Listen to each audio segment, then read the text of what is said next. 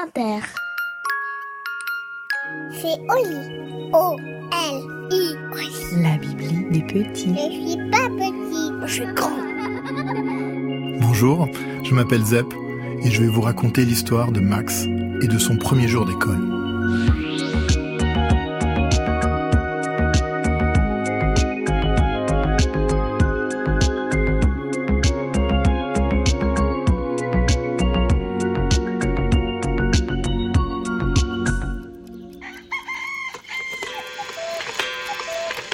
Ce matin, c'était le pire matin du monde pour Max.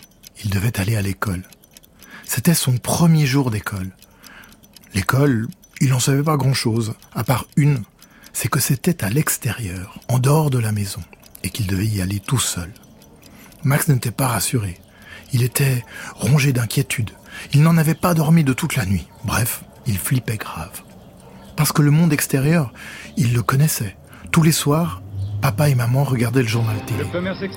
On n'y parlait que du monde extérieur. Il y avait la guerre du monde extérieur, les bombes du monde extérieur, les attentats du monde extérieur, le terrorisme du monde extérieur, des gens qui mouraient sur des bateaux, dans des voitures, dans des avions, que des trucs qui faisaient peur.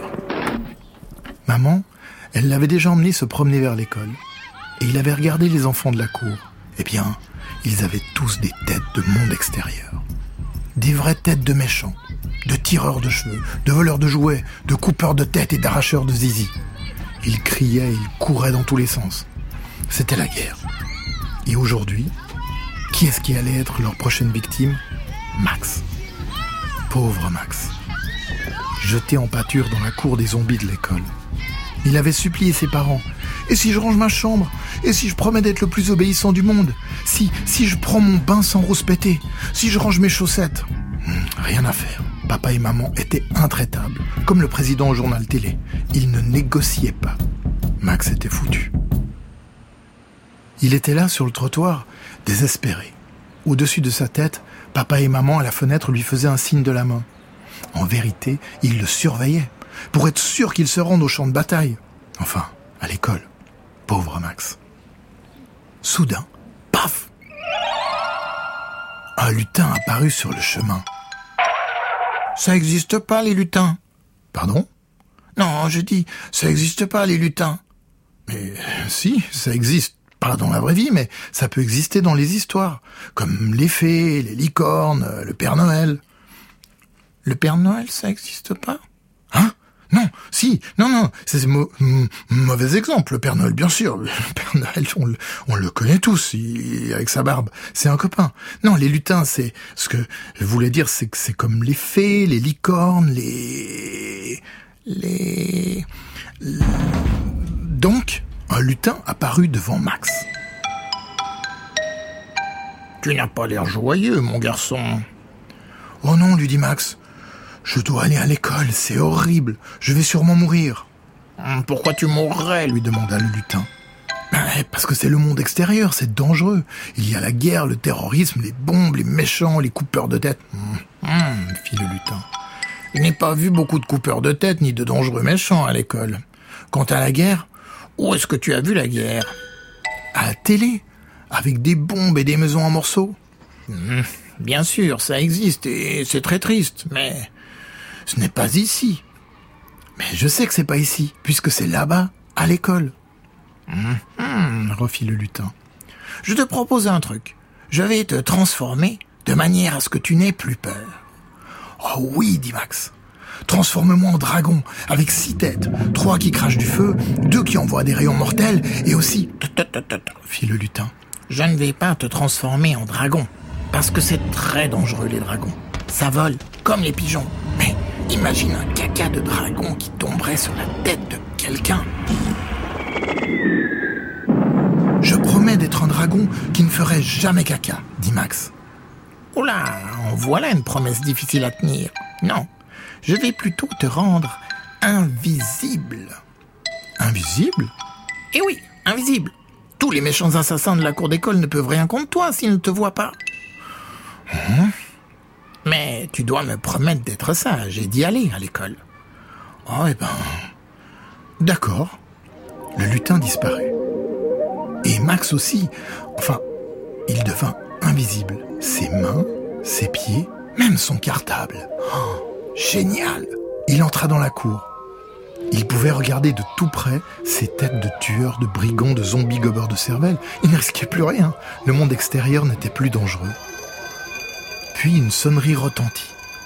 Tous les enfants entrèrent dans l'école et Max les suivit. Chacun s'assit sur une chaise. Il fit pareil. Mais comme on ne le voyait pas, un autre enfant s'assit sur lui et trébucha. Ça déclencha un éclat de rire général et la maîtresse demanda à tout le monde de se taire. Silence les enfants. Max laissa la chaise à son camarade et resta debout, toujours invisible. Le garçon qui avait hérité de sa place se mit à parler avec son voisin. La maîtresse les fit taire Ça suffit. et ils échangèrent un clin d'œil. Max se sentit complice aussi et il leur envoya un clin d'œil, invisible. Au pupitre, juste devant, il y avait une fille avec une longue tresse. Max la trouva jolie. La fille, pas la tresse. Enfin, la tresse était jolie aussi. Et puis ce fut la récré. Max resta près de la fille à la tresse, qui s'appelait Zoé. Elle parlait avec les autres filles. Il est mignon, Balthazar. Moi, je préfère Charles. Max pensa, c'est parce que vous ne m'avez pas vu. Cette pensée l'amusa. Puis l'attrista. Zoé ne le trouverait jamais mignon si elle ne le voyait pas. Il s'en alla vers un groupe de garçons et de filles qui jouaient au foot. Max avait déjà vu ça à la télé, et il avait même fait des matchs avec papa, sur la console. Il se mit à jouer avec eux. Il courait derrière le ballon. Il allait shooter, mais un autre joueur arriva et comme il ne le voyait pas, bam, il le percuta. Il le fit voltiger deux mètres plus loin. Et oui, il vaut mieux éviter le foot lorsque vous êtes invisible. Plus loin, deux filles rigolaient en dessinant dans leur cahier. Max voulut rigoler avec elles. Il savait bien dessiner, Max. Surtout un gros chat à lunettes qu'il avait nommé Patapoufette. Mais son crayon invisible sur son cahier invisible faisait un dessin invisible. La cloche a sonné la fin de la récré. Tout le monde est retourné en classe, Max aussi.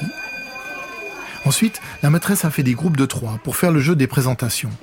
Salut, je m'appelle Elsa. Et j'aime la danse et je veux être aussi euh, parachutiste. Max, évidemment, ne fut pris dans aucun groupe. Il écouta tout ce que dirent les autres. Et c'était très bizarre. Pas un ne voulait devenir étrangleur, ni assassin ou lanceur de bombes. Pas un qui aimait couper la tête de son voisin ou faire la guerre. C'était un monde extérieur, mais pas du tout comme celui des infos, où on ne parlait jamais de ceux qui aiment le parachutisme ou qui savent cuisiner la tarte aux abricots. Alors il dit juste à haute voix Salut, je m'appelle Max. J'aime pas trop le journal télé, mais je sais dessiner les chats à lunettes. Et, disant cela, il apparut devant les autres. Zoé lui répondit Salut, Max. Il vit alors qu'il avait déchiré son pantalon en tombant au foot. Il rigola. Max ne revit plus jamais le lutin, même si parfois, lors du test de gymnastique ou du rendez-vous chez le dentiste, il aurait bien aimé pouvoir encore une fois être invisible. Ce jour-là, Max rentra chez lui plus léger, en ayant appris deux choses. Un, le monde extérieur est bien plus chouette qu'à la télé. Deux, il était peuplé d'enfants comme lui, ou presque parce qu'il y avait aussi des filles avec des tresses. Par contre, il n'avait pas pu savoir si Zoé le trouvait mignon. Mais on ne pouvait pas tout apprendre le premier jour.